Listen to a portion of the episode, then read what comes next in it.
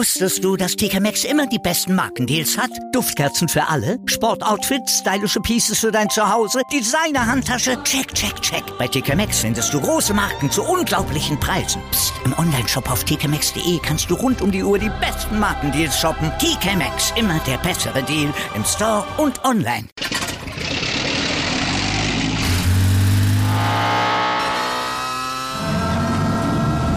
Von 0 auf 100. Aral feiert 100 Jahre mit über 100.000 Gewinnen. Zum Beispiel ein Jahr frei tanken. Jetzt ein Dankeschön, rubbellos zu jedem Einkauf. Alle Infos auf aral.de. Aral, alles super. Einen schönen guten Abend, herzlich willkommen zum AVD Motor- und Sportmagazin an diesem spannenden Formel 1 Sonntag, den wir hier natürlich ausgiebig besprechen wollen mit Ralf Bach, unserem Formel 1 Experten und Fabian Vettel, dem jüngeren Bruder von Sebastian Vettel, der auch Rennfahrer ist. Freut mich sehr. Und Dankeschön. zugeschaltet ist uns Christian Danner, der gerade aus dem Studio raus ist bei den Kollegen, hat das Rennen analysiert. Also Christian, Hallo ins Auto zu dir. Schön, dass du uns zugeschaltet bist. Ja, hallo. Ja, und dann sind die Themen natürlich äh, vorrangig mal das Rennen, das vorletzte der Saison in Saudi-Arabien. Heiß umkämpft, skandalträchtig mit vielen Flaggen und wir wollen es analysieren und dann natürlich auch schon den Ausblick auf Abu Dhabi machen. Absoluter Showdown im Kampf um den WM-Titel 2021. Die Favoriten sind gleich auf. Also es könnte kaum spannender sein. Für die deutschen Fahrer war das eher ja, ein unglücklicher Tag heute für Mick Schumacher und auch für Sebastian Vettel. Wir machen einen Saisonrückblick, denn wir haben eben Fabian da und später auch noch Ralf Schumacher zugeschaltet, der uns dann auch noch frische Eindrücke direkt von der Rennstrecke liefern kann. Also tolle Runde, um ein hochspannendes Rennen zu analysieren. Und wenn wir einmal kurz auf deinen Bruder eingehen, wie hast du das Rennen äh, von ihm gesehen? Denn er musste sein Auto vorzeitig abstellen. Ähm, ja, erstmal von meiner Seite danke, dass ich dabei sein darf. Ähm, freut mich auf jeden Fall. Ja, ähm, ich glaube, du hast gesagt, was für ein Rennen. Ähm, auch natürlich ähm, von der Seite meines Bruders. Ähm, natürlich schwieriger Start Punkt, sage ich mal, vom Platz 17 ins Rennen zu gehen. Ähm, da kann man, äh, ich sag mal, ist ja bekannt, nicht unbedingt Wunder vollbringen, äh, wenn man nicht unbedingt äh, das, das, nötige Glück hat. Aber ich denke, das nötige Glück war am Anfang des Rennens da. Ähm, durch die äh, Rotphase und eben durch den Reifenwechsel war halt eben dann ähm, das Glück da und er wurde nach vorne gespült, genauso wie, sage ich mal, das äh, in dem Moment natürlich gewünscht war. Ähm, und dann was natürlich das Ganze dann, ja, dass das Ganze natürlich dann so einen Lauf nimmt, schwierig, traurig auch ein bisschen. Ähm, aber so ist der Motorsport leider. Dann wurde er rausgedreht, musste eben sein Auto abstellen am Ende. Aber insgesamt war ja in diesem Rennen so viel los. Ralf, wenn wir auf den WM-Kampf direkt mal eingehen, das war ja noch mal, also fast nicht auszuhalten, was da heute alles passiert ist zwischen Max Verstappen und Lewis Hamilton. Hm, was die beiden abgeliefert haben, war eigentlich genau das, was ich erwartet habe. Also da wollte keiner nachgeben, da, da gibt es auch Emotionen, da ist der eine irgendwie schon mental so weit zu sagen, ich bin benachteiligt worden diese Saison, das hole ich mir jetzt zurück. Also bei dem Rennen war alles dabei. Jetzt müssen wir jetzt auf, aufarbeiten, wer hatte Schuld, was ist genau passiert und so weiter. Das, ist alles nicht so einfach. Das machen wir sehr gerne. Ich nehme Christian kurz einmal mit rein, die frischen Emotionen auch aus dem Studio. Also ein Max Verstappen mit dem Messer zwischen den Szenen, äh, zwischen den Zähnen, so sieht's aus. Wie hast du denn heute die Streithähne erlebt? Naja gut, ich meine, alle, alle Beteiligten, und zwar die auf der Strecke, äh, äh Verstappen und Hamilton, haben sich benommen, genau wie man es vorhersehen konnte. Da bin ich ganz bei Ralf. Und äh, auch die, die neben, der, neben den Autos stehen, also die Teamchefs, haben sich benommen oder, oder verhalten, wie man es wie man es vorhersehen konnte. Ähm, man darf nicht vergessen, ähm, jetzt wird im Moment wirklich jeder Pfeil geschossen, den man schießen kann, um den Gegner irgendwo zu treffen. Und wenn es nur, was weiß ich, an einer unwichtigen Stelle ist, Hauptsache man trifft irgendwas. Und die Dinge, die heute auf der Strecke vorgefallen sind, sind Dinge, ähm, die ich sag mal ganz generell grenzwertig waren. Grenzwertig waren, was das, was die Aktionen anging, wie man miteinander umgeht und auch grenzwertig waren in der Art und Weise, wie die teilweise, wie die Beteiligten eigentlich äh, sich völlig falsch verstanden und, un, und falsch behandelt fühlen. Denn so wahnsinnig kompliziert ist es nicht. Äh, die Regeln liegen klar auf dem Tisch. Aber man muss bedenken, dass nicht immer nur eine Stewards-Entscheidung entscheidend ist, wenn da irgendwas geregelt werden muss. Das kann auch der Rennleiter direkt machen und zwar im Vorfeld als eine Art Mediator. Und dieses Durcheinander hat natürlich dazu geführt, dass wir hier äh, völlig neue Entscheidungen hatten, wie zum Beispiel eine veränderte Startaufstellung beim Restart. Das hatte zur Folge, dass wir äh, jemand vorbeilassen wollten und das wohlweislich so gemacht haben, dass es nicht äh, funktioniert. Also das war schon cool. Du sagst, es war schon cool. Also es war spektakulär, es war wirklich heiß umkämpft und deswegen wollen wir alle Zuschauer einmal mit reinholen und die wichtigsten Szenen nochmal zusammenfassen, denn das hatte es wirklich in sich. Spitzenrennsport auf Sport 1, präsentiert von Romoto, Ihr Fahrzeugmarkt im Internet. Lewis Hamilton startete in Jeddah von der Pole, dahinter Bottas, Verstappen, Dritter. Und der direkt mit der Attacke. Doch Bottas machte das souverän. Kein Vorbeikommen für Verstappen. In Runde 10 war das Rennen für Mick Schumacher vorzeitig vorbei, sah böse aus. Zum Glück blieb der Deutsche unverletzt. Trotzdem rote Flagge und Rennabbruch. Nach minutenlanger Pause Verstappen beim Restart ganz vorne auf der 2 Hamilton. Verstappen kam richtig schlecht los, lieferte sich einen heißen Fight mit Hamilton und behauptete irgendwie Rang 1. Aber es hatte einen Crash gegeben zwischen Mazepin und Russell, also wieder Unterbrechung. Es wurde um die nächste Startaufstellung regelrecht gefeilscht. Wir hören mal rein. Yeah, we'll accept that. We understand the order will be Ocon, Hamilton, Verstappen. Also, dritter Start. Ocon dieses Mal vorne, Hamilton zweiter. Der zog rüber und hatte Verstappen nicht auf dem Schirm. Bärenstark gemacht vom Führenden in der Fahrerwertung, der den Briten alt aussehen ließ. Sebastian Vettel zu diesem Zeitpunkt Achter. Nach dem Crash mit Sonoda fuhr er noch weiter, musste dann aber abstellen. In Runde 37 wurde Verstappen überraschend langsamer und Hamilton kollidierte mit ihm. Toto Wolf, stinksauer, das war grob unsportlich. Fünf Sekunden Zeitstrafe kassierte der Niederländer auch noch, aber für eine andere Aktion gegen seinen Erzrival. Am Ende ließ er Hamilton doch noch vorbei und erholte sich vor Verstappen den Sieg im Chaosrennen von Jeddah. Was für ein Wahnsinn! Spitzenrennsport auf Sport 1. Präsentiert von Romoto. Ihr Fahrzeugmarkt im Internet. Also diese zwei markanten Duelle zwischen Hamilton und Verstappen ab Runde 37, Ralf. Das ist ja wirklich so die Schlüsselszene im Rennen gewesen. Hamilton äh, verdient der Sieger und Verstappen zu ungestüm. Wie hast du das, ja, wie analysierst du's?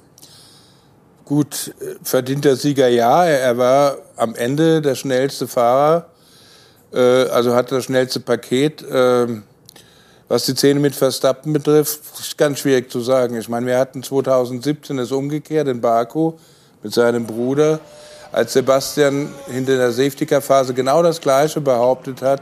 Hamilton hat mit Brake getestet, was jetzt äh, Hamilton von Verstappen sagt. Also da müsste man schon die Daten sehen, ob er wirklich gebremst hat. Er hat wohl zurückgeschaltet und so weiter. Es sah halt so aus, dass Hamilton auch ein bisschen überfordert war in der Situation, weil er nicht genau wusste, was Verstappen davor hat. Und rein optisch sah es aus, als hätte er links noch Platz gehabt. Also äh, gut will, würde ich sagen, es war ein Missverständnis. Fabian, erinnert dich das auch an Baku? Und ja, also diese Situation, Verstappen bremst, Hamilton fährt auf. Wie, also das ist ja auch kurios vom, vom Fahrerverhalten. Ja, ich glaube, ähm, was Ralf gesagt hat, ähm, stimmt zu 100 Prozent. Ich glaube, es war einfach eine wirkliche schwierige Situation. Ich glaube, für beide Fahrer, ähm, dass Hamilton schwierig einschätzen konnte, was wirklich da vorne jetzt los war. Ich glaube, äh, der Punkt mit den Daten, hat er wirklich gebremst? Hat er, wie viel hat er, sage ich mal, verzögert? Ähm, ist ein ganz wichtiger Punkt, weil darauf kommt es am Ende an, um irgendwie, ähm, ich sag mal, einen Schluss daraus zu ziehen, war das Absicht oder war es eben keine Absicht von Verstappen gegenüber Hamilton. Ähm, aber das ist schwierig natürlich jetzt aus dem Stegreif zu sagen und dafür bräuchte man natürlich die Daten. Ähm, Verstappen hat die Siegerehrung vorzeitig verlassen. Christian, du hast auch gerade schon angesprochen, dieses Rennen hat auch noch mal gezeigt, äh, wozu irgendwie da die Fahrer eben dann auch in der Lage sind, wenn es zu so einem heißen WM-Kampf kommt. Äh, man hat ja gemerkt, die ganzen ja, Beteiligten waren emotional wahnsinnig aufgekratzt. Das ging ja wirklich ähm, ja so echt ans Eingemachte. Wie bewertest du es? Ja, ja, also die Szene nochmal kurz. Also das hat überhaupt nichts damit zu tun, was Vettel und äh, Hamilton hinterm Safety Car gemacht haben. Das war eine ganz andere Sache. Die Sache in dem Fall war, er hätte ihn vorbeilassen sollen, aber er wollte ihn natürlich so vorbeilassen, dass er auch noch was profitiert, nämlich dass er direkt im DRS wieder angreifen kann. Und das sind so Sachen, die darf man nie unterschätzen. Die Burschen sind genial, die sind großartig, die, die denken an alles, was man äh, sich nur vorstellen kann. Und deswegen äh, werden natürlich, sagt der Dr. Marco, äh, der blöde Hamilton ist in unserem Auto einfach reingefahren. Und äh, natürlich sagt der Toto Wolf, die haben äh, einen Breaktest gemacht. Keine Sorge, das finden die schon raus, was wirklich war. Und im Endeffekt glaube ich nur eines nicht, dass da nicht bei allen Aktionen, ich nehme da keinen in Schutz oder sage nicht, das ist der Böse und das ist der Gute, überall Absicht steckt. Immer. Zu jedem Zeitpunkt. Und äh, ja, und daraus, ich, ich, weiß gar nicht, wie ich sagen soll, ich meine, dieses ganze Thema ist ja nur entstanden durch eine etwas eigenartige Strategie von Mercedes bei dem ersten Safety Car, beziehungsweise beim ersten Rennabbruch, ersten Safety Car ja. und dann danach gab es ja einen Rennabbruch. Ähm, da die Reifen gewechselt zu haben beim Safety Car und damit hat man die Track Position hergegeben und damit ist der ganze Ärger ja auch erst losgegangen. Also so so, so einfach ist es nicht, aber, aber es ist toll. Es ist toll. Also es sind ja wirklich eben auch viele Teile geflogen. Es gab die Restarts, die einmal, Ralf, wenn wir da noch mal drauf eingehen, also da ist ja Max Verstappen besser rausgekommen jeweils aus den Restarts. Ja, Red Bull hat halt gepokert. Ich glaube, Hamilton genau. War, war, am Anfang auch gar nicht glücklich, dass man ihm nicht die gelben, die weichen Reifen gegeben hat, weil die war beim Start und in, in der ersten Phase ein klarer Vorteil. Das hat man auch gesehen wie Verstappen ihn aufgeschnupft hat. Ich glaube, Hamilton war sich da gar nicht so bewusst, dass er einen Vorteil vielleicht doch haben würde gegen Ende des Rennens. Weil Red Bull dachte wohl, die Reifen, die gelben halten, aber haben sie doch nicht ganz getan. Aber bei dem Restart war es auf jeden Fall ein Vorteil für Verstappen, dass er die weichere Mischung hatte. Und man hat aber auch gesehen, Fabian, also Max Verstappen, das hat sich abgezeichnet, der hat auch alles riskiert. Der hat im gesamten Rennen eigentlich kaum zurückgesteckt. Das heißt, sehenden Auges dann auch ähm, letztendlich zu solchen Szenen dann gekommen? Hm, ich glaube, ich glaub, äh, dass, dass Verstappen ähm, in so einer Situation, wie du sagst, mit dem Messer zwischen den Zähnen fährt. Ähm, er liegt natürlich in der Meisterschaft vorne, was, was Hamilton natürlich auch weiß. Ähm, und äh, in dem Moment, ich schätze es so ein, dass, dass Hamilton ganz klar, ich sag mal, da lieber einen Schritt zu wenig geht oder sich ein bisschen zurücknimmt, gerade im Zweikampf, weil er weiß, dass der Verstappen, ich sag mal, ohne Rücksicht auf Verluste in vielen Momenten äh, einfach gibt, was er hat ähm, und ich sag mal so auch in Lücken sticht oder auch verteidigt, ohne, äh, ich sag mal, darauf zu achten, was passieren könnte. Und das weiß er natürlich. Ähm, und das merkt man schon, dass er oft äh, einmal zurücksteckt, sagen wir es mal. So, und dann kam es aber so weit, dass Red Bull mit einbezogen wurde in, ich würde es fast schon nennen, Christian, in eine Verhandlung um den erneuten Restart. Also hast du das schon mal erlebt, dass man da fast ein bisschen feilschen konnte? Also wie machen wir es jetzt? Wer startet von welcher Position oder nimmt man doch lieber die Strafe? Christian müsste uns noch zugeschaltet sein. Im Moment scheint das nicht der Fall zu sein, aber wir haben ja hier genug Fachpersonal. Ralf, deine Einschätzung dazu? Passte zu Saudi-Arabien. Das war ein arabischer Bazar, was die da veranstaltet haben. Da wurde wirklich gefeilscht und, und äh, zum Glück konnten wir das mithören, was da mit der Rennleitung besprochen worden ist. Ich meine, jetzt hat der Zuschauer wirklich mal einen Eindruck gehabt, wie es da wirklich abgeht. Da geht es am Ende gar nicht mehr nur um Regeln, da geht es darum, was ist jetzt das Beste wenn ihr das macht, dann kommen wir euch entgegen, aber lasst doch bitte den Hamilton vorbei, dafür ist der Ocon wieder vorne. Also es hatte schon was von Komödienstadel auch. Die waren halt alle angespannt und überfordert in der Situation, das hat man ganz klar gemerkt. Ocon dann in dem Moment so ein bisschen der Nutznießer, der von 1 starten durfte, Hamilton dann und Verstappen auf der 3. Aber auch da zieht er wieder vorbei. Hamilton wird da eingequetscht so ein bisschen und Verstappen, also das waren so ein bisschen seine Szenen eigentlich im Rennen. Ja, ich würde sagen, gerade was in dem Beispiel, ähm, was wir da jetzt gerade sehen, äh, in Turn 1 rein zu dritt mit Ocon außen, Verstappen innen, ähm, da würde ich ganz klar sagen, da hat der Lewis, ähm, ich sag mal, den Verstappen nicht so ganz auf dem Schirm gehabt. Er hätte ihn, glaube ich, das ist natürlich immer einfach zu sagen als Außenstehender, aber ich glaube, da hätte er ihn vielleicht ein bisschen eher die Tür zumachen sollen, gerade in Turn 1 rein. Aber er muss natürlich auch gucken, wie er, sage ich mal, Ocon außen behandelt. Schwierig zu sagen, wie man natürlich da äh, zu 100 Prozent handeln sollte, aber das wäre so, würde ich sagen, so ein Punkt, ähm, der da vielleicht zu beachten wäre. Ich glaube, Christian ist uns jetzt wieder zugeschaltet. Also wir sind eben bei den Restarts. Ich habe auch gerade diese äh, ja, seltsame Szene mit einer Verhandlung rund um die äh, Restart-Positionen gleich nochmal angesprochen. Wie war denn das für dich? Das hast du auch noch nicht erlebt, oder?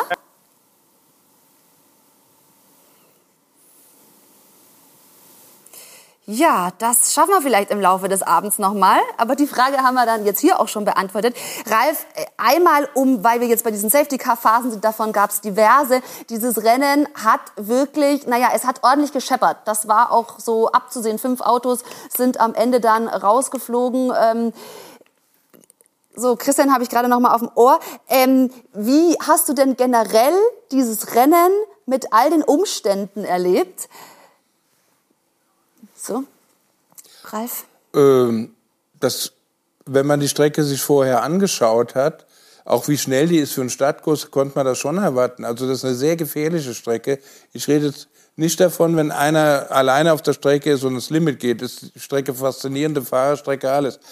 Aber da stehen halt außer in Zweikurven die Mauern direkt an der Straße wenn man ein bisschen ins Rutschen kommt, ein bisschen mit einem kollidiert, dann geht's gleich in die Mauer. Also, und dann hast du schon das erste Safety Car wahrscheinlich. Oder sogar rote Flagge. Der Rennleiter hat ja vorher gesagt, bevor hier auch nur ein bisschen Risiko eingegeben, machen wir rot. Und genau das ist passiert, das konnte man so erwarten. Aber es ist natürlich schön zu sehen, also diese Strecke, die so kurz vor Rennstart überhaupt erst fertig wurde, so eine ja, schnelle, anspruchsvolle Strecke, die er auch vom Fahrer, und das weißt du als Rennfahrer ganz genau, so viel abverlangt. Das ist natürlich dann in so einer Saisonphase auch nochmal, sag ich mal, was ganz Besonderes. Ja, also da hast du, äh, würde ich sagen, zu 100 Prozent recht. Ähm, die Strecke verlangt vom Auto sowie von den Fahrern. Ich glaube, das haben wir nach ein paar Runden äh, in der ersten Rotphase schon gesehen. Alle waren wirklich schon schweißgebadet, äh, sind aus dem Auto gestiegen und man hat schon davon gesprochen, wer von den beiden Kontrahenten, Hamilton, Verstappen, ähm, so habe ich es mitbekommen, denn jetzt körperlich vielleicht mehr kämpft als der andere. Ähm, also körperlich extrem anspruchsvoll, fahrerisch extrem anspruchsvoll, es dürfen keine Fehler passieren. Ähm, ich glaube, äh, der Ralf Schumacher war es, hat einmal, glaube ich, während des Rennens gesagt, ähm, dass man ja oft heute Strecken kennt oder neue Strecken dazukommen, wo ich sage jetzt mal Auslaufzone en masse, sage ich mal, besteht. Also ich sage mal weitläufige äh, Asphaltzonen, dass auch wenn du dich mal verbremst oder im Zweikampf vielleicht aufmachen musst, ich sag mal, immer Luft nach außen hast. Ähm, und das ist hier eben nicht gegeben. Und ich glaube, der Punkt, dass es äh, das vorletzte Rennen ist auf solch einer Strecke, macht das Ganze äh, um ein Vielfaches äh, spannender. Am Ende gewinnt es dann eben doch Lewis Hamilton und diese Ausgangslage, die wir jetzt haben vor dem großen Saisonfinale, das hätte ja eigentlich gar nicht besser laufen können. Für den neutralen Fan, natürlich nicht für die Fahrer. Ja, auch das ist das, was alle erwartet haben, dass eigentlich die Strecke besser für Mercedes, in dem Fall für Lewis ist. Äh, vielleicht hat Lewis gedacht, dass Bottas äh, dafür sorgen kann, dass er mit dem Vorsprung nach Abu Dhabi geht. Ich glaube, das äh, hat Mercedes nicht so erwartet und deshalb ist Max für mich nicht der ganz große Verlierer heute. Dann machen wir uns nichts vor. Wenn die Emotionen beim letzten Rennen noch mal mehr hochkochen, kann es gut sein, dass beide mit der gleichen Punktzahl in Abu Dhabi nach Hause fahren und Max Verstappen ist dann Weltmeister. Würde mich jetzt nicht überraschen. Dann wäre Max Verstappen Weltmeister. Wir gucken mal gemeinsam auf die Fahrerwertung. Das finde ich ja wirklich kurios. Also vor dem letzten Rennen, Fabian, guck mal dahin. Punktgleich, 369,8 Ja, aber ich würde sagen, so, so muss es sein. Ja. ähm, ich glaube, wir haben viele Jahre genau auf so etwas gewartet oder hat man oft davon gesprochen, dass es wieder so sein soll. Und jetzt gehen wir ins letzte Rennen und sind punktgleich äh, zwischen Platz 1 und 2. Und das ist am Ende des Tages genau das, was wir brauchen.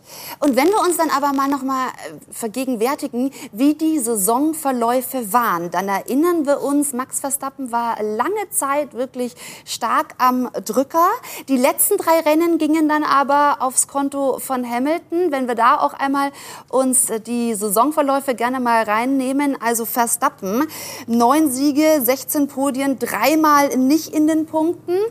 Äh, Ralf, das weißt du ganz genau, hier die Ausschläge nach unten, du erinnerst dich. Ja, das erste war der Reifenplatz in Baku.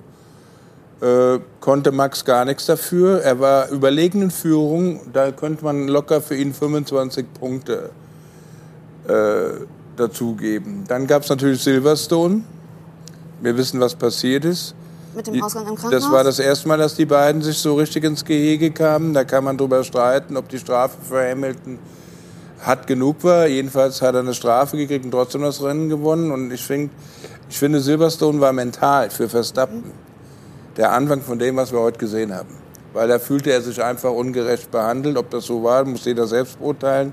Aber wenn wir die Punkte, die er da verloren hat, und Baku zusammenrechnen, dann wäre er eigentlich jetzt schon Weltmeister. Wir hätten gar keine Spannung mehr. Das steht auch fest. Und Monza ging auch noch, ging auch noch schief mit Crash. Ja, das das Übereinander. War, das war die ne? nächste war, Folge. Das genau. war so, die Autos, das steigert sich so das war ja für mich das der steigert Saison, sich das hoch. Und ich denke, in Abu Dhabi werden, werden wir so reden, dass das hier in Saudi-Arabien nur das Warm-up Das- von den beiden war. Du, das da erwartet uns ja tatsächlich noch ein Showdown. Dann wollen wir aber den Saisonverlauf von Lewis Hamilton uns auch noch mal angucken. Also sieben WM-Titel hat er schon auf dem äh, Konto.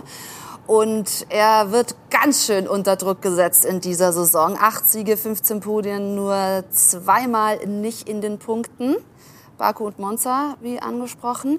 Aber wir haben so viel, Fabian, hier schon diskutiert. Am Ende ist es dann doch so ein bisschen dieses junge äh, Ungestüme oder die Erfahrung, die sich durchsetzt. Jetzt sind wir gleich auf.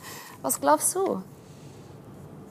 Das ist schwierig zu sagen. Ich glaube, ähm, ein gesundes Mittelmaß soll, würde es, glaube ich, machen ähm, zwischen den beiden. Ich glaube, ähm, gerade dadurch, durch den Charakter Verstappen, den wir da sehen, der eben auf Messerschneide unterwegs ist, Rennen für Rennen ähm, und, sage ich mal, äh, keine Luft lässt ähm, seinen Kontra Kontrahenten, ähm, gibt es eben noch mehr Raum.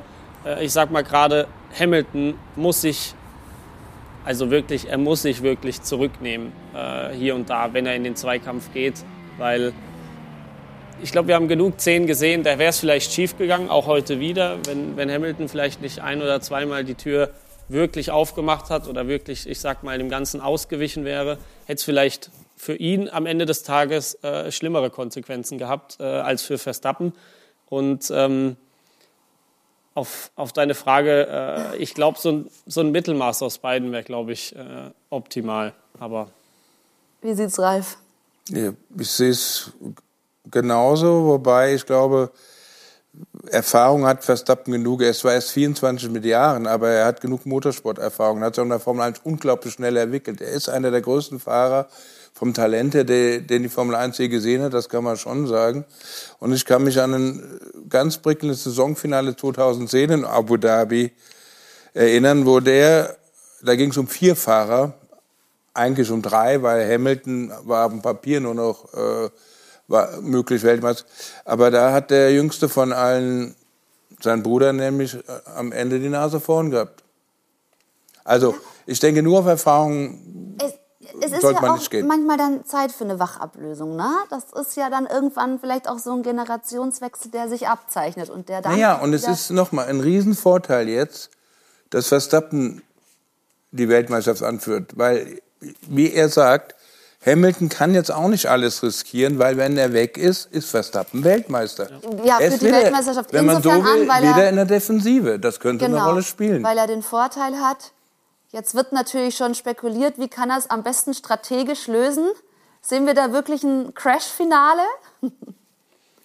schwierig, weil Ja, es, ist, es, ist, es gibt so viele Szenarien, die man, sage ich mal, durchspielen könnte für das Saisonfinale.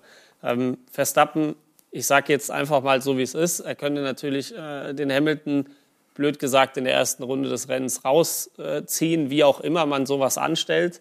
Ähm, dann wäre die Sache gegessen und er wäre Weltmeister. Das ist natürlich ein unglaublich schwieriges Szenario für Hamilton, überhaupt zu wissen, wie geht er damit um, wie wie setze ich meinen Angriff, wie setze ich meine nächste Attacke, wie kalkuliere ich, sage ich mal, die nächste Lücke. Weil im Hinterkopf musst du immer wissen, derjenige, den ich angreife, der lässt mir keine Luft. Und wenn ich raus bin, dann bin ich raus und dann war es das. Crashs gab es genug heute und der erste Leidtragende Ralf war Mick Schumacher. Was konnte er dafür? Äh, es war wahrscheinlich ein Fahrfehler, aber jetzt müssen wir darüber streiten ob der Fahrfehler jetzt so gravierend war und nicht einfach äh, der Strecke geschuldet war und auch der Sache, dass sein Haas halt äh, keine Chance hat. Da musst du halt als Fahrer gerade auf so einer Strecke ein bisschen mehr Einsatz zeigen. Ich meine, ihm ist nichts passiert. Äh, so ist die Formel 1. Vorher hat man die Wetten, hat man die Wetten gehört, dass sein Teamkollege der Erste ist, der da crasht. Ja. Das war er es halt. Gut, also, er, hat, er hat Russell gejagt. Vielleicht, naja, wollte er dann. ich meine, das ist nicht mehr zuzuschreiben, dass er dann da viel will. Man könnte es positiv. Hat das falsch eingeschätzt? Ich denke, gerade in der Kurve, ich glaube 22 war es, ähm, ist ja dieses Wochenende schon einiges passiert. Wir haben Leclerc gesehen, der genau an derselben Stelle eingeschlagen ist. Ähm, oft wurde auch darüber gesprochen, ob der Wind vielleicht ein Thema spielt. Gerade in diesen, zwischen diesen äh, Betonmauern, sage ich mal, ist natürlich auch ein Faktor, der dazu kommt. Schwierig zu sagen, aber ich würde mich, glaube ich, auch auf dieselbe äh, Seite stellen. Natürlich musst du viel riskieren, wenn du jemanden vor dir, sage ich mal, einfangen willst. Und dann passiert schon mal der ein oder andere Fehler. Also, Wahnsinn, wirklich so viel drin heute. Natürlich auch noch mit Konsequenzen. Also wir haben schon berichtet, äh, Max Verstappen hat die Siegerehrung vorzeitig verlassen. Äh, da brodelt's noch nach. Das wird sich natürlich noch zu einem Peak entwickeln dann bis zum nächsten Wochenende, wenn es wirklich ins Finale geht. Wir versuchen gleich auch noch mit Christian Danner die Verbindung nochmal aufzubauen, haben dann auch äh, Ralf Schumacher hier noch zugeschaltet, der natürlich seine Eindrücke von der Rennstrecke nochmal mit uns teilen kann kann, also frisch von äh, vor Ort aus Saudi-Arabien. Und dann wollen wir auch noch auf die deutschen Fahrer ähm, ja, im Detail blicken und mal so eine kleine Saisonbilanz machen. Also Mick Schumachers Rookie-Saison. Da haben wir auch schon die Bilder dazu in der Formel 1. Die suchen wir später ab. Da haben wir ihn. Mick Schumacher, äh, genau, Rookie-Saison. Wie hat er sich im Haas geschlagen? Was ist von ihm in Zukunft zu erwarten? Werden wir natürlich mit seinem Onkel auch besprechen. Dann der Ausblick auf Abu Dhabi, wenn es dann wirklich darum geht, ja, da fällt die Entscheidung. Wer wird Weltmeister 2021? Und wir erinnern an Sir Frank Williams, also wirklich einer, der die Formel 1 geprägt hat als Teamgründer und Besitzer und der vergangene Woche verstorben ist. Das alles gleich noch hier bei uns in der Runde im AVD Motor- und Sportmagazin. Bleiben Sie bei uns. Und damit sind wir zurück beim AVD Motor- und Sportmagazin. Nach einem kuriosen Rennen in Saudi-Arabien. Die beiden WM-Favoriten liegen gleich auf und das Rennen hat, zieht weitere Konsequenzen nach sich. Ralf? Ja, ich habe gerade aus äh, Saudi-Arabien erfahren mit Dr. Helmut Marko, dem Motorsportchef von Red Bull, geredet. Die beiden Kontrahenten, Lewis Hamilton und Max Verstappen, sind gerade jetzt noch bei den Stewards. Und Red Bull hat jetzt festgestellt, dass bei diesem Auffahrunfall, ich sage das jetzt mal so, Hamiltons Frontspoiler den, äh, das Hinter, den Hinterreifen von Max zerschnitten hat. Und zwar so, dass die ganz vorsichtig fahren mussten, um einen Reifenplatzer zu vermeiden. Das heißt jetzt nicht, dass okay. wer jetzt schuld ist, es ist nur erklärbar, warum sie dann noch mal ganz vorsichtig fahren Das wird jetzt bei den Stewards wohl geklärt, ja. nehme ich an. Jetzt wird jedes Argument gebracht. Auffahrunfall, der, der auffährt, äh, wie sind die Konsequenzen? Also müssen wir da vielleicht sogar noch mit einem veränderten Ergebnis dann rechnen? Das schätze ich eher als schwierig ein. Ähm, ob jetzt, sage ich mal, der Fakt, dass bei dem Auffahrunfall mhm ähm, der hintere linke Reifen von Verstappen beschädigt wurde. Ich glaube, das wird jetzt nicht äh, dazu beitragen, das Ergebnis irgendwie zu verändern. Aber es ist natürlich ein Fakt, der natürlich erklärt, warum der Verstappen am Ende so viel Speed rausgenommen Mhm. hat. Weil das war für mich so ein Richtig. Punkt, wo ich gesagt habe, jetzt sind wir bei sieben Sekunden, also Und warum er so sauer war, hat die Siegerehrung also nach der Hymne verlassen. Äh, Das brodelt. Wir sind auch noch gespannt, was Ralf Schumacher uns noch berichten kann. Der kriegt ja auch noch einiges mit von vor Ort, ist uns dann zugeschaltet. Aber Fabian, wir haben jetzt natürlich viel über andere Rennfahrer gesprochen. Du selbst bist aber auch noch auf der Rennstrecke aktiv. Vor allem in diesem Jahr hat man dich wieder bei ein paar Rennen ähm, ja, bewundern können. Im GT4 bist du gefahren. Genau, ähm, dieses Jahr, ich sag mal, ähm, um so ein bisschen einleitend äh, zu sagen, die letzten zwei Jahre durch, sage ich mal, den Beginn dieser gesamten Corona-Geschichte, so nenne ich es jetzt mal, ähm, hat natürlich der Motorsport einen extremen Wandel, äh, sage ich mal, durchlaufen. Für viele wurde es schwieriger. Ähm, so habe ich, äh, ich sag mal, in dem Anfangsjahr 2020, sage ich mal, wo alles wirklich schlimm war, ähm, für mich entschieden, erstmal auf die Bremse zu drücken, sage ich jetzt mal so, weil es natürlich schwierig ist, mit Sponsoren zusammenzuarbeiten und vielleicht hier und da, ich sag mal, das Budget nicht da ist. Ähm, und darauf kommt es am Ende des Tages an erster Stelle äh, im Motorsport oft an. Ähm, so, sage ich mal, war dann äh, die Bremse drin, so nenne ich es jetzt. Und ähm, so bin ich die letzten eineinhalb Jahre, sage ich mal, gefahren. Habe unglaublich viel, trotzdem immer noch Zeit auf der Rennstrecke verbracht, war viel als Instruktor tätig. Ähm, auch das Thema Simracing wurde natürlich in der letzten Zeit, äh, in den letzten zwei Jahren sehr interessant im Motorsport. Das wurde extrem gefördert. Da habe ich auch versucht, so ein bisschen, äh, ich sage jetzt mal, meinen, meinen Fuß in die Tür zu stellen ähm, und da ein bisschen aktiver zu werden. Ähm, mittlerweile bin ich auch, ich nenne es jetzt mal semi-aktiv als Livestreamer unterwegs. Also mache, ähm, ich sage mal, so oft wie ich kann, ähm, auch äh, Livestreams aus meinem eigenen Simulator raus, ähm, nebenbei trotzdem auf der Rennstrecke als Coach und Instruktor tätig, versuche auf gut Deutsch äh, Leuten das schnelle Autofahren zu erklären, um es so mal zu nennen. Aber wie du gesagt hast, äh, dieses Jahr durfte ich am Hockenheimring GT4 fahren im Rahmen von der ADAC GT Masters, wo ich ja zuletzt 2019, sage ich mal, Vollzeit als, Genau. als äh, Vollzeit-Rennfahrer unterwegs war. Und ähm, da habe ich schon gemerkt, es kribbelt mir doch schon noch ganz schön in den Händen ähm, und hat mich äh, um einiges äh, motiviert, 2021 ähm, mal zu 2022, Entschuldigung, Ja. ähm, ich sag mal mehr zu machen und ähm, mal schauen, wo der Weg hingeht nächstes Jahr. Ich finde es allerdings interessant, dass du sagst, es fehlen dann doch an irgendeiner Stelle die Sponsoren, weil klar, das braucht man für den Motorsport. Jetzt möchte man meinen, mit deinem Bruder als viermaligen Weltmeister wäre da vielleicht schon eine Tür irgendwie so geöffnet, dass da vielleicht auch schon äh, Ressourcen da sind. Darauf wolltest du jetzt aber irgendwie nie zurückgreifen. Du hast ja eher gedacht, ich gehe da meinen eigenen Weg. Ich sag mal so, ähm, das Beispiel mit der Tür, äh, die eine Tür ist vielleicht offen, aber vielleicht ist auch eine andere Tür geschlossen, gerade dadurch. Ähm, ich würde sagen, es ist Fluch und Segen. Ähm, es gibt viele andere Beispiele im Motorsport, die, sage ich mal, denselben Background haben wie vielleicht ich. Wir sehen es beim Mick, der jetzt in der Formel 1 ist. Da ist vielleicht auch nicht alles rosig, sage ich mal. Es ist natürlich schwierig. Aber was das Thema Geld natürlich im Motorsport angeht, ähm, versuche ich trotzdem so viel wie es geht, habe ich auch immer ähm, so viel wie es geht selber umzusetzen und selber irgendwie äh, an Land zu ziehen, so nenne ich das jetzt mal. Und dadurch habe ich natürlich auch in erster Hand erfahren, wie es ist, wenn, ich sag mal, solch eine Krise ausbricht und dann vielleicht mal hier und da irgendwas fehlt. Ja, als dein Bruder ähm, Sebastian zum ersten Mal Weltmeister wurde, warst du elf Jahre alt, also Ja. noch sehr, sehr jung. Äh, wolltest du dann, also war das für dich vielleicht auch so eine Initialzündung zu sagen, oh, das will ich auch mal? Oder hat sich das dann einfach auch dann nicht so ergeben? Ja, es waren natürlich, äh, ich habe es vorhin gesagt, verrückte Zeiten von 2010 oder diese gesamte Formel 1 Anfangslaufbahn meines Bruders war natürlich äh, für die gesamte Familie ein Erlebnis. Ähm, es war eine sehr, sehr schnelllebige Zeit, weil äh, ich sag mal, die vier Weltmeistertitel kamen wie im Fluge. Ähm, so habe ich das irgendwie empfunden, gerade 2010, wo ich selber in Abu Dhabi dabei sein durfte und mit äh, unserer ganzen Familie im, im, äh, in dem, ich weiß jetzt gerade nicht, wie das Hotel heißt, äh, über, Yas der, über, der, ja, genau, über der Rennstrecke. Und ähm, da sind schon so noch so ein paar Dinge natürlich äh, im Bewusstsein, wie mein Vater, blöd gesagt, wenn er das jetzt äh, wahrscheinlich gerade sieht, ähm, auf dem Balkon steht und ganz laut, das weiß ich noch, ganz laut auf dem Balkon steht und äh, ich glaube schreit, äh, jetzt haben wir es ihnen gezeigt oder sowas, irgendwie so.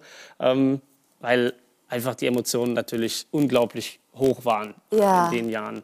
Ähm, wir sind dann auch im Vollspurt ins Fahrerlager gerannt aus dem Hotel raus. Also es war eine verrückte Zeit, aber unglaublich schön. Würde ich mhm. nie wieder, äh, sage ich mal, vergessen wollen. Unvergessen, genau. Und jetzt ist uns Ralf Schumacher zugeschaltet. Da sehen wir ihn. Einen schönen guten, guten Abend, Abend zusammen. Nach Abu Dhabi. Äh, nein, nach Saudi-Arabien. So weit sind wir noch nicht. Abu Dhabi kommt ja, erst nächste Woche. So ne? Ganz ruhig, gut. noch sind wir bei der so Saudi. Zeit voraus. genau. Aber Ralf, nimm uns noch mal mit. Das war so ein emotionsgeladenes äh, vorletztes Rennen. Es ist so viel passiert, gerade zwischen den WM-Favoriten. Ähm, wie hast du jetzt vor allem nach dem Rennen noch so die, die Nachwehen und die Konsequenzen erlebt? Also die mussten beide noch zu den Stewards. Da brodelt es noch weiterhin. Ähm, was kannst du uns noch mitgeben? Ja gut, also Lewis Hamilton war auch gerade bei der Pressekonferenz und hat dann gesagt, ja, also äh, er wusste schon, was er da tut und er wollte auch genauso das DRS eben mit ausnutzen, um dann auf der Geraden easy überholen zu können. Äh, das hatten dann wohl beide vor. Äh, Max hatte Ähnliches vor, hat dann so verlangsamt, dass es eben vorher passiert. Also eins hat er natürlich nicht vor. Er wollte garantiert nicht, dass ihn der Lewis aufs Auto fährt. Aber man sah ja, er hat dann auch so ein bisschen rechts-links gezögert, um da so, äh, ja, einfach so ein paar, das zu verlangsamen, hat dann auch runtergeschalten. Ich glaube, mit diesem Runterschalten, um dann mehr Leistung zu haben, damit hat Lewis nicht gerechnet und ist dann draufgefahren. Also es war eine verworrene Situation sah am Anfang wirklich nicht ganz nur für, da, nicht ganz so gut für Max aus, muss ich zugeben. Äh, wenn man jetzt alle Informationen sieht, äh, sind beide ein bisschen schuld dran. Dann muss ich sagen, äh, die Restarts waren genial. Ähm, ein, da ist er ein bisschen, äh, naja, ich sag mal, da ist er ein bisschen äh, zu schnell reingefahren. Beim zweiten Restart mit den gelben Reifen, das hat er super gemacht. Äh, ganz genial finde ich die neuen Verhandlungstaktiken ich glaube, ja. der Ralf mir recht geben bei der FIA, das wusste ich noch nicht. Also man kann jetzt neuerdings auch handeln. Äh, Arabischer Bazar. Ja. Ja, nee, es ist, äh, habe ich ja gesagt, bei uns auch. Ähm, ja, das muss ich mir merken. Finde ich ganz toll. Genau, wir hatten ja auch schon vom, vom Bazar gesprochen. Ähm, also ein paar Kuriositäten auch mit dabei, die wir so noch nicht kannten.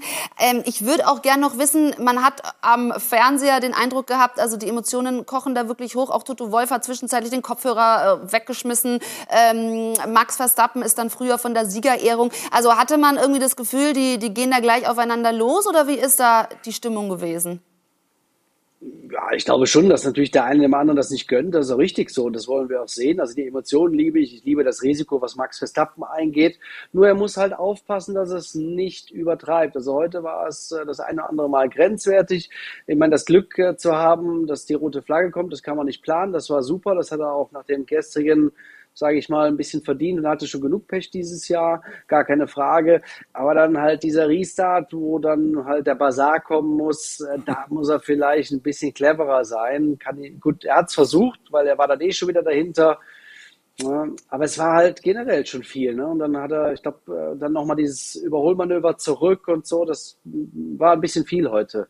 Also was man ihm lassen muss, trotz seiner jungen Jahre, hat er alles auf dem Schirm und nutzt jeden Winkel aus, den er kann. Ich glaube, er überrascht auch manchmal Lewis Hamilton, der in der Hinsicht fast mehr vom Team braucht. Also da muss ich sagen, ist er echt gut unterwegs, äh, hat auch ein super Potenzial. Ich glaube, er sitzt halt leider nur im, im schlechteren Auto im Moment. Äh, wir alle würden uns wünschen, dass wir jetzt nach Abu Dhabi zumindest die Autos auf Augenhöhe sind äh, und dann kommt der Rest von allein. Ja, punktemäßig sind sie ja jetzt auf Augenhöhe. Zum ersten Mal in ja. Saudi-Arabien dieses Rennen. Wie hast du es erlebt? Wie war, also ich meine, es ist ja auch erst kurz vor Rennstart fertig geworden, die Strecke, alles noch ganz neu. Wie war es für dich? Also ich muss sagen, ich war beeindruckt. Äh, viele Fahrer haben ja dann zuerst mal gemotzt, bevor sie losgefahren sind. Ich habe meinen Trackwalk da gemacht äh, mit Sascha. Ähm, man konnte sehen, dass es schnell ist. Ich habe mir gedacht, hm, naja, also ne, kann man so, also ich habe mir gedacht, gut, dass du selber nicht mehr fahren musst, gebe ich zu. Aber die Strecke ist gut. Äh, man hat auch einen super Belag gewählt, also der Grip war da. Aber die Nachteile haben wir auch gesehen. Allerdings finde ich, wurden die Nachteile auch zum Vorteil, bis auf die äh, Safety Cars oder Virtual Safety Cars, weil die Fahrer auch wieder lernen müssen, vorsichtiger zu sein in ihren Limits. Ich meine, mittlerweile ist ja so viel Auslaufzone, man kann sich verbremsen, man kann neben der Strecke herfahren. Und selbst heute, da wo es ging, haben sie es ja wieder gemacht. Gab es früher nicht, da gab es dann zumindest ein Kiesbetten, aber auch klar, dass man nicht weiterkam. Ähm, und deshalb finde ich, das hat was, das hat eine Berechtigung, so eine Strecke. Im Land selber sind wir super aufgenommen worden muss ich sagen. Also man hat sich hier von der besten Seite gezeigt, war wahrscheinlich auch Ziel des Ganzen. Äh, Hermann Thielke war selber vor Ort, hat mir vieles erzählt. Sehr interessant in dem Fall, Zusammenhang natürlich auch die Arbeitsbedingungen, wo eine unabhängige Firma extra aus England äh, dafür da war, das zu beobachten dass das auch richtig ist. Also ich glaube, hier ist ein gewisser Umschwung, ist lange nicht da, wo es sein soll wahrscheinlich, mhm. aber äh, wenn die Formel 1 und der Auftritt dazu beihilft, die Zukunft in die richtige Richtung zu bringen, dann ist das ja zumindest mal eine tolle Sache. Fabian hat dir gerade genickt beim Thema, die Fahrer vielleicht auch mal wieder ein bisschen vorsichtiger sein, wobei man ja eigentlich gerne so risikobereite Fahrer sieht. Ja, klar, aber ich habe mich ja vorhin, ja, ich glaube, auf achso, die sorry. Aussage, Entschuldigung, ähm, auf die Aussage von Ralf äh, bezogen, ähm, dass gerade bei so Strecken, äh, ich sag mal, äh, der Preis natürlich, den man zahlt am Ende des Tages als Fahrer, ähm, höher ist, wie wenn du Auslaufzonen mhm. en masse hast. Ähm, und dann sehen wir eben so ein Rennen wie heute, hat Vor- und Nachteile, wie der Ralf gesagt hat. So, und jetzt blicken wir auch mal voraus, Abu Dhabi. Ich war ein bisschen voreilig. Also eine Ausgangslage wie im Bilderbuch. Äh, jetzt ist natürlich die große Frage, Ralf, womit rechnest du jetzt zum großen Showdown? Ja, womit rechne ich? Ich weiß natürlich das Qualifying, aber da können beide auf Augenhöhe sein. Und da hat man wieder gesehen, die Klasse von Max Verstappen, der unglaublich da ja, das Risiko gegangen ist. Mich, mich es echt, äh, ich fand es sehr schade, dass ihm die letzte Kurve da nicht gelungen ist. Das wird da auch wieder der Fall sein. Ich glaube nicht, dass die Umbauten sind ein bisschen von Nachteil für Red Bull. Die Frage ist jetzt, kommt der Asphalt dem Red Bull etwas näher? Weil wir haben heute wieder gesehen, dass der Mercedes einfach schneller ist auf die Longruns nach wie vor. Das war in Brasilien schon so. Ähm, das war in den letzten Rennen immer so. Und da muss Red Bull hm, hoffen, dass die Strecke etwas besser passt und die mit den Reifen länger Gas geben können. Ralf Bach bei uns im Studio Verstappen hat äh, letztes Jahr gewonnen, aber der Rekordsieger der Strecke ist Hamilton. Wer hat den Vorteil auf seiner Seite? Ja, mental auf jeden Fall Max. Was ich eben gesagt habe, äh, wenn die beiden, äh, sagen wir mal, von Platz 1 und 2 losfahren, kann Max einfach mehr riskieren, weil auch Louis weiß, wenn wir beide draußen sind, ist der andere Weltmeister. Das, was ich auch eben gemeint habt, ich denke, Mercedes hätte von Bottas heute erwartet, dass Lewis als Führender nach Abu Dhabi vielleicht geht. Das haben sie nicht geschafft. Deshalb glaube ich, ist Max da schon mental, also äh, auf jeden Fall nicht in der Defensive so, wie es Lewis ist. Und Ralf hat natürlich die komplette Saison verfolgt. Jetzt stehen wir an dem Punkt, dass wir sagen, okay, wer, jetzt können wir natürlich noch ein Rennen lang spekulieren. Was glaubst du? Wer macht das? Wer wird Weltmeister? Ja, welcher Ralf? Du, Ralf Schumacher. Ach so. das ist ein bisschen ja, also, schwierig mit euch beiden, da kriegen wir aber hin. Der DK-Ralf. genau, der mit dem grünen Schriftzug. Ähm, also, ich bin ja immer vorsichtig, weil ich finde, beide haben es verdient. Ja, es sind beides unglaublich gute Piloten.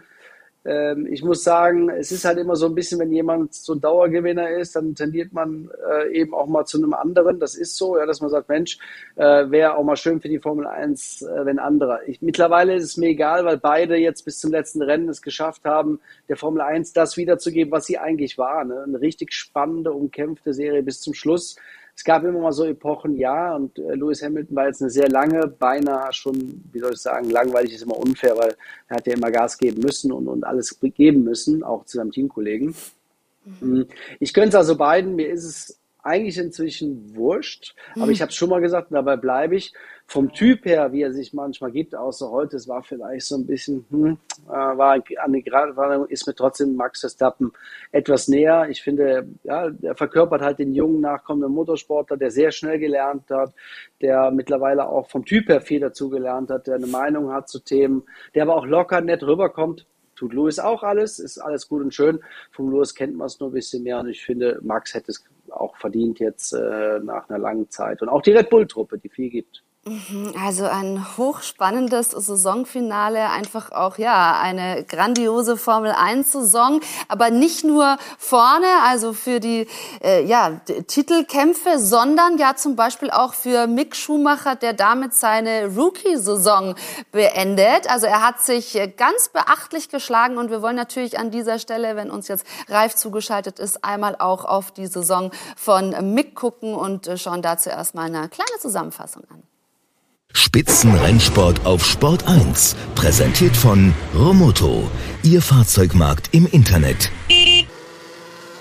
So genau weiß man es nicht einzuschätzen. Jahr 1 in der Formel 1 von Mick Schumacher mit Haas außer Konkurrenz und doch irgendwie erfolgreich. Ich meine, da waren sehr viele Emotionen dabei dieses Jahr. Ich glaube auch ähm, sehr viele schöne und sehr viele tolle Momente, wie zum Beispiel in, in Paul Ricard, in, in, in, äh, in, der Türkei oder auch in Budapest, wo wir auch echt gute Performances dabei hatten. Und ähm, ich fühle mich einfach sehr wohl im Team. Keine WM-Punkte, aber auch weniger Druck hatte der eh schon stark im Rampenlicht stehende Schumacher. Ein Lehrjahr noch ohne Note, wie Teamchef Günther Steiner im Gespräch mit Formel-1-Expertin Bianca Garlow verrät. Nein, ich, ich, gebe nicht gerne Noten. Äh, das ist eine Nummer, die dann hängen bleibt. Ich, ich, erkläre es lieber und sage, ich, ich glaube, äh, Mick hat sehr gute Entwicklungen durchgemacht dieses Jahr. Ich glaube, er, er kann äh, happy sein mit was er gelernt hat und hoffentlich ist er so gut wie möglich vorbereitet auf nächstes Jahr. All in für 2022.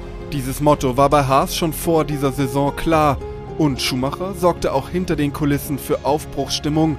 Ähnlich wie sein Vater Michael bringt Mick sein Team weiter und ist Liebling der Mechaniker. Er hält seine ganze Mannschaft, seine ganzen Leute um sich positiv. Er sagt, Jungs, das ist ein hartes Jahr, aber äh, jedes Wochenende lernen wir was, jedes Wochenende werden wir besser, was immer es ist und es äh, bringt einen sehr äh, positiven äh, Geist mit sich. Das vielleicht der größte Unterschied zu Nikita Mazepin. Und auch auf der Strecke hatte Mick die Nase vorn.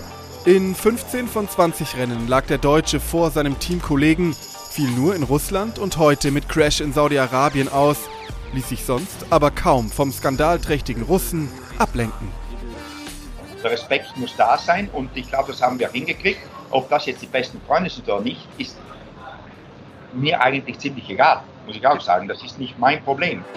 Keine großen Erfolge, aber auch keine große Unruhe. Es wird viel auf das nächste Jahr ankommen, um eine Bewertung für diese Saison vorzunehmen. Mick Schumacher legt beim Blick nach vorn auch gerne mal seine Bescheidenheit beiseite. Die Hoffnungen sind natürlich weiter vorne zu sein als, als dieses Jahr. Ich glaube, dass wenn wir nächstes Jahr konstant im Q2, wenn nicht sogar konstant im Q3 sein könnten, das wäre mega. Mega, auch für die deutschen Fans. Eine Schumania könnte man hierzulande schon wieder ganz gut gebrauchen. Spitzenrennsport auf Sport 1, präsentiert von Romoto, Ihr Fahrzeugmarkt im Internet.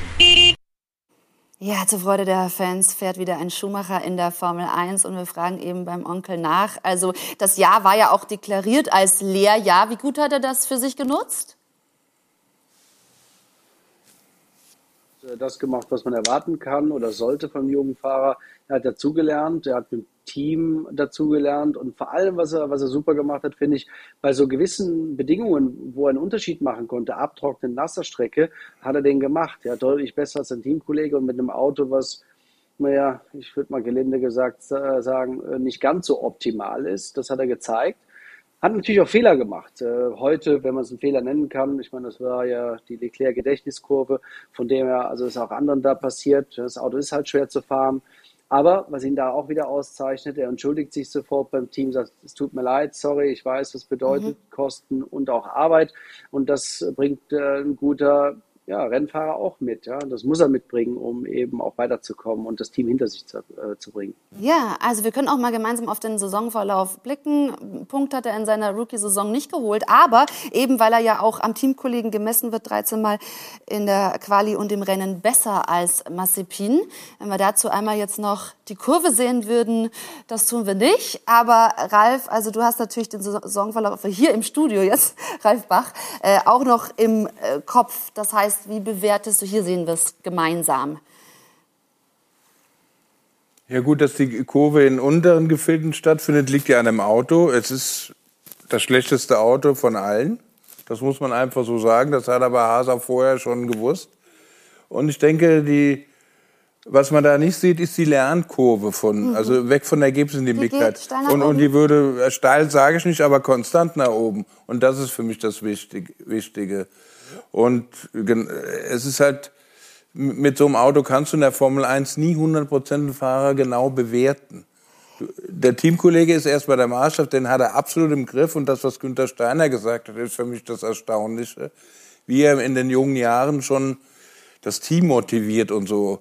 Dafür brauchen andere vielleicht eine halbe Karriere, um, um, um so zu arbeiten. Also da sehe ich schon unheimlich viel Positives bei ihm. Und äh, jetzt braucht er halt nur ein Auto, wo er das auch beweisen kann. Das ist alles. Gut, jetzt fährt er aber nächste Saison nochmal im Haas. Das ja. heißt, äh, da ist ja dann auch die Frage, wie viel Steigerung da dann möglich ist. Hm, ich glaube, gerade auf persönlicher Basis, gerade um diese Lernkurve ähm, weiterzuführen, ich denke, das ist ähm, auch der weitere Weg, ähm, einfach immer weiter äh, an sich, an dem Team, an seinen Mechanikern, einfach an diesem Gesamtpaket zu arbeiten, ist, denke ich, ähm, Hauptaugenmerk Nummer eins und sich einfach, äh, ich sag mal, immer weiter zu steigern. Ich denke, an der Kurve haben wir gesehen, er hatte einzelne Rennen, wo er gezeigt hat, was er kann. Ähm, Gerade äh, mit dem Fakt, dass das Auto nicht unbedingt das schnellste ist. Ähm, und ich denke, es geht in die richtige Richtung. Ich glaube, das sehen wir sehr gut. Dann fragen wir mal bei Günther Steiner nach, was er Mick Schumacher denn zutraut. Wie siehst du denn das? Hat Mick Weltmeisterpotenzial? Äh, wie er sagt, er ist ja nicht nur da, äh, um, um die Nummer 20 vollständig zu machen vom Fahrer. Er ist ja da, Weltmeister zu werden. Äh, ich glaube, man muss immer am, am, richtigen Platz im richtigen Moment sein in der Formel 1. Man kann jetzt nicht sagen, Mick wird jetzt sicher Weltmeister. Das, das kann ich so nicht sagen, weil ich nicht weiß, was die Zukunft bringt. Und deswegen aber ich glaube, er kann es werden und er glaubt, ich glaube auch, er hat die, den den Trieb dazu. Er will es werden, er will es ja werden. Deswegen, das ist ja auch wichtig. Er will ja nicht nur einer sein, der mitfährt, weil ja, das Leben ist ja nicht schlecht hier, muss man sagen. Es ist zwar viel Arbeit, aber äh, es geht einem ja gut. Aber äh, äh, es ist möglich, ja. Na, das klingt doch gut. Also wenn der Teamchef sagt, das Potenzial ist da, er kann es werden, dann ist ja nur noch die Frage, Ralf Schumacher, wie müsste jetzt der Karriereverlauf optimal aussehen? Was sind da so die nächsten Schritte, um wirklich dann Weltmeister werden zu können? Gut, also das, das äh, nächste, glaube ich, liegt jetzt erstmal daran, dass das Team eine Basis schafft, wo man äh, gelegentlich in die Punkte fahren kann. Natürlich, wenn man es ganz toll hat und, und äh, ganz hoch ansetzt, dann in der Traumwelt dann so, wo, wo Alpha Tauri dieses Jahr war, dann wäre es ganz perfekt. Aber sagen wir mal Renault, das wäre natürlich mega. Wie gesagt, den einen Sieg, der ja vielleicht auch so ein bisschen ungewöhnlich war. Hm. Und dann, und dann äh, liegt es auch noch daran, äh, was, was macht Mick mit der Situation, ich will jetzt nicht persönlich werden, aber er fährt ja relativ alleine. Ja? Also, äh, also er muss jetzt in seinen jungen Jahren das Team vorantreiben, Entscheidungen treffen mit einem Fahrer neben sich, der auch mal schnell fahren kann, das hat er gezeigt, aber auch definitiv immer noch überfordert ist. Auch das zeigt er permanent. Und da bin ich mir nicht sicher, ob der jetzt der Richtige ist, äh, mit, Team, mit, mit äh, Mick gemeinsam das neue Auto äh, das Team zu entwickeln. Ralf, hier bei uns im Studio, wo siehst du noch die Hürden, die da bewerkstelligt werden? Ja, Ralf hat ja schon eine Menge gesagt.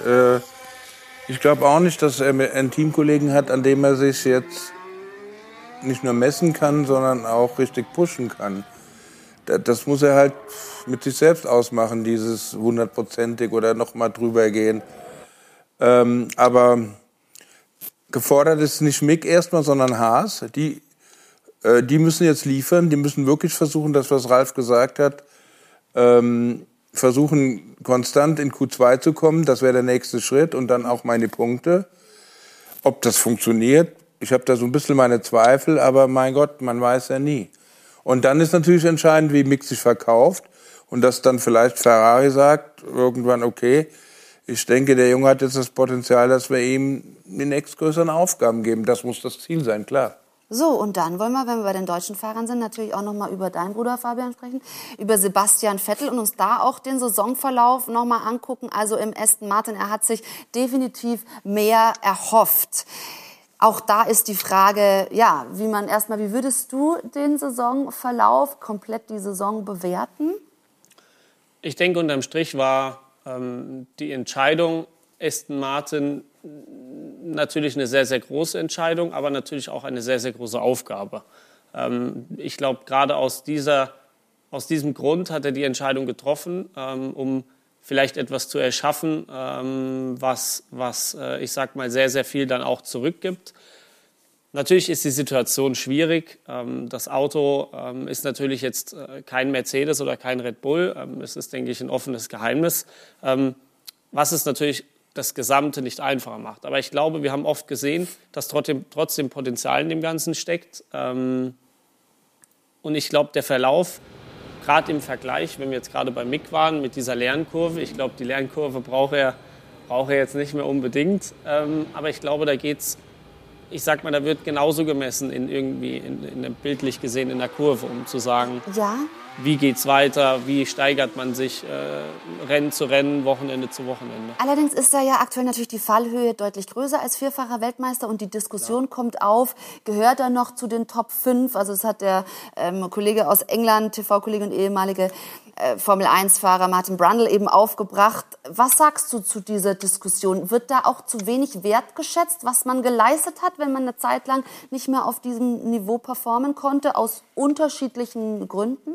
Mhm, ich glaube, das ist schwierig zu sagen. Ich glaube, äh, die Zeiten bei Red Bull oder ich sag mal diese super erfolgreichen Zeiten waren natürlich andere wie jetzt zum Beispiel bei Aston Martin. Ähm, nicht, dass er jetzt vielleicht nicht mehr so erfolgreich ist, aber es ist einfach was anderes. Es sind andere Sachen gefragt. Er hat eine andere Position, er hat andere Aufgaben wie vielleicht damals. Ähm, damals war er, äh, würde ich jetzt mal so sagen, so der, die, des, äh, der Jan Gun sozusagen ähm, und hat, äh, ich sag mal, das, was jetzt ein Max Verstappen zum Beispiel ist. Ähm, aber ich glaube nicht, dass unbedingt irgendetwas schlechter wurde oder dass er irgendwie, weiß ich nicht mehr, nicht mehr zu irgendwelchen Top 5 oder sowas gehört. Aber es sind einfach andere Aufgaben, äh, sage ich mal, die, die ihn fordern. Ähm, aber ich glaube, wie gesagt, wir haben oft gesehen, dass es funktionieren kann, dass oft auch Pech dabei ist. Es gehört aber auch leider dazu. Und wo Pech ist, kommt auch irgendwann auch wieder mal das, das Quäntchen Glück dazu. Ralf Schumacher zur Diskussion, wie gut ist Sebastian Vettel noch? Was sagst du dazu? Ähm, wird ihm da Unrecht getan? Ja gut, also dazu muss man erstmal sagen, dass der Martin Brandl äh, ja Zeit seiner eigenen Karriere, glaube ich, erstmal vor der Tür kehren sollte. Und vielleicht, äh, da äh, muss man auch dazu sagen, dass Martin und überhaupt diese ganze englische Crew äh, schon immer Spaß dran hatte, wenn es dann war. Ich hörte es ja nebenan, bin ja schon was länger bei Sky. Äh, also positiv bewertet wurde die Personalie Vettel nie von England. Das hatte natürlich auch den Grund, weil es um Lewis ging. Äh, dementsprechend, ich, muss, ich bewerte das ganz einfach. Also Sebastian hat uns dieses Jahr gezeigt, wenn auch immer das Auto halbwegs funktionierte. Am Anfang hatte er Schwierigkeiten. Äh, weil er auch einfach wenig Testkilometer hatte. Aber dann kamen wir auf Strecken, die wirklich Fahrerstrecken sind, die auch äh, Mut brauchen und die Motivation brauchen. Und ich finde, da hat er eindeutig gezeigt, dass es noch dass es noch will und dass es kann sowieso, weil verlernen tut man sowas so schnell nicht. So, und dann muss der Sebastian in Zukunft eins machen. Er muss für sich selbst entscheiden. Ähm, ich finde seinen Hang, ja, dass er viele Projekte unterstützt, sei es Umwelt, sei es äh, jetzt äh, die neue äh, Thematik, die er hier gemacht hat mit den jungen Frauen in Saudi-Arabien, finde ich auch alles toll, solange natürlich der Fokus auf dem bleibt, was er will. Oder er muss irgendwann sagen, ich lasse es. Das ist mal das Erste. Das Zweite ist das Team. Ich glaube, da haben sich so viele Dinge geändert. Ich bin mir ziemlich sicher, das hat er vorher nicht so eingeschätzt. Und jetzt ist aber auch die Frage, geht das alles noch mit ihm oder will Vater Stroll wieder mit dem Kopf durch die Wand? Ähm, bei Ottmar Schaffnauer gibt es ja auch Gerüchte, es kommen neue Leute dazu. Wittmarsch, der jetzt das neue Zeitalter äh, einleiten soll, was er schon nicht bei McLaren geschafft hat. Also das sind jetzt viele Fragezeichen. Ich wünsche mir, dass es halbwegs geht, weil ich glaube, er hat eine Chance, ein gutes Auto weiterhin verdient. Und ich sage es nochmal, auch heute, ja, wenn es dann darum ging, war er da, die Pace ist da. Also um Sebastian mache ich mir am wenigsten Sorgen, solange er noch motiviert ist. Das Klingt Unterschreibe ich so. Unterschreiben wir ihr so, sehr schön. Und gleich sprechen wir noch über einen Engländer, der aber wirklich immer in Erinnerung bleiben wird, der die Formel 1, den Motorsport über eine Ära geprägt hat. Sir Frank Williams, vergangene Woche verstorben und wir wollen gleich noch an ihn erinnern, hier im AVD Motor- und Sportmagazin. Wir sind zurück im AVD Motor- und Sportmagazin mit Fabian Vettel, mit Ralf Bach und zugeschaltet ist uns Ralf Schumacher. Und zum Ende dieser Sendung wollen wir uns jetzt noch mit einem der ganz Großen aus der Motorsportbranche befassen. Sir Frank Williams, Teambegründer und Besitzer, ist vergangene Woche verstorben und wir wollen hier in der Sendung noch einmal an ihn erinnern. Er prägte eine ganze Ära in der Formel 1 Sir Frank Williams wurde 1942 in South Shields im Nordosten Englands geboren und lebte für den Motorsport. Zunächst als Händler und Organisator tätig, gründete er 1966 das Unternehmen Frank Williams Racing Cars. 1979 startete sein Team zum ersten Mal in der Formel 1. Bereits ein Jahr später gewann Alan Jones den ersten WM-Titel und Williams gleichzeitig die Konstrukteurs-WM. Eine Erfolgsgeschichte, die keine Eintagsfliege war. Fahrerlegenden wie Nelson Piquet, Nigel Mansell, Damon Hill und Alain Prost errangen für Williams Titel und Siege. Vor allem für deutsche Fans bleiben die Duelle zwischen Michael Schumacher und Hill und Villeneuve im Williams in lebhafter Erinnerung.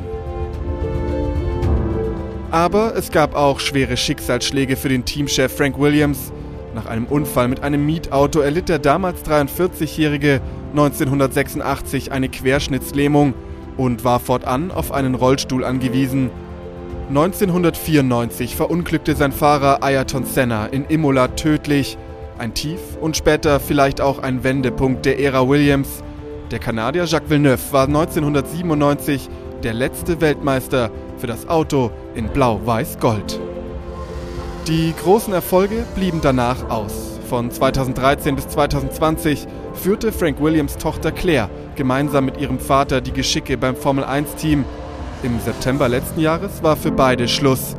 Frank Williams starb am 28. November 2021 im Alter von 79 Jahren. Seine Geschichten und Erfolge leben weiter. Also eine Ära geprägt und unser Studiogast Ralf Schumacher war Williams-Fahrer. Demnach, wie sehr wird Frank Williams ja mit all dem, was er mit eingebracht hat in die Branche, dann auch fehlen? Naja, also er war ein wegweisender ja, Unternehmer ähm, und hat das unglaublich gut gemacht, den Motorsportler durch und durch. Also er wird oder hat der Formel 1 und auch dem Team zuletzt gefehlt, weil er auch nicht mehr die Energie aufbringen konnte und auch Patrick Head dann irgendwann mal die Segel gestrichen hat. Also er wird uns allen fehlen. Äh, privat ein, ein sehr spezieller Charakter und hat alles für den Motorsport gegeben und wirklich alles. Und damit meine ich alles. Aber trotzdem werden wir ihn vermissen. Spezieller Charakter, spezielle Persönlichkeit, die aber eben, äh, Ralf Bach, ja, so viel einge gebracht hat in den Motorsport. Gibt es diese, also so viele von diesen großen Gesichtern gibt es fast gar nicht mehr, oder? Nein, er ist einer der alten Zeiten, eine richtige Ikone. Man kann ihn fast mit Enzo Ferrari gleichstellen in der Persönlichkeit. Äh, und was Ralf gesagt hat, also ich glaube, die Familie hatte unter seinem absoluten Trieb, dem Motorsport alles unterzuordnen, nicht immer einfache Zeiten gehabt. Äh, er hat mir mal erzählt, er war regelmäßig am 24. Dezember an Heiligabend im Büro, hat er gearbeitet und die Hälfte seiner Belegschaft hat ihm das äh, gleich getan. Also das zeigt ja alles schon. Und aber da, ich denke, sein eiserne Wille hat sich am meisten dadurch gezeigt, dass er die Prognose der Ärzte nach seiner Querschnittslähmung, ja. die ja eine ganz schwierige war, eigentlich um 30 Jahre übertroffen hat. Die haben ihm drei oder fünf Jahre realistisch gegeben und das wir haben ja gesehen, ähm, dass er das bei weitem übertroffen hat. Und das, und das zeigt eigentlich am meisten seinen, ich nenne das mal eisernen Willen und den Glauben, nie aufzugeben. Also ganz beeindruckende Persönlichkeit. So, wir sind am Ende angekommen. An der Stelle bedanke ich mich bei meinen heutigen Studiogästen und freue mich natürlich schon wahnsinnig aufs große Saisonfinale der Formel 1 dann. Nächsten Sonntag gibt es natürlich dann alles bei uns hier in der Sendung 21 Uhr 45. Das Rennen in Abu Dhabi wird dann wirklich ja, ins Detail hier analysiert. Fabian Vettel, vielen Dank für den Besuch. Ich danke. Ralf Bach danke. und zugeschaltet Ralf Schumacher, dir dann natürlich auch zum Saisonfinale ja, ganz viel Freude und dann vor Ort natürlich auch so mal gespannt, wer es dann macht. Also, Dankeschön und danke. gute Nacht nach Deutschland. Ciao, ciao. Danke. Tschüss. Tschüss. Ciao.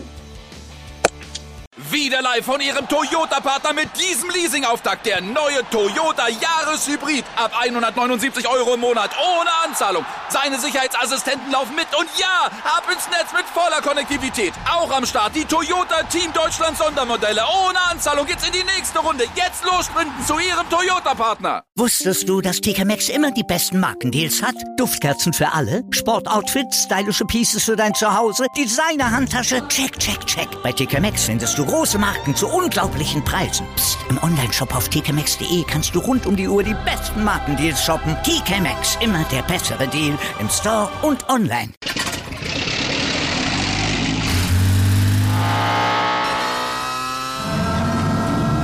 Von 0 auf 100.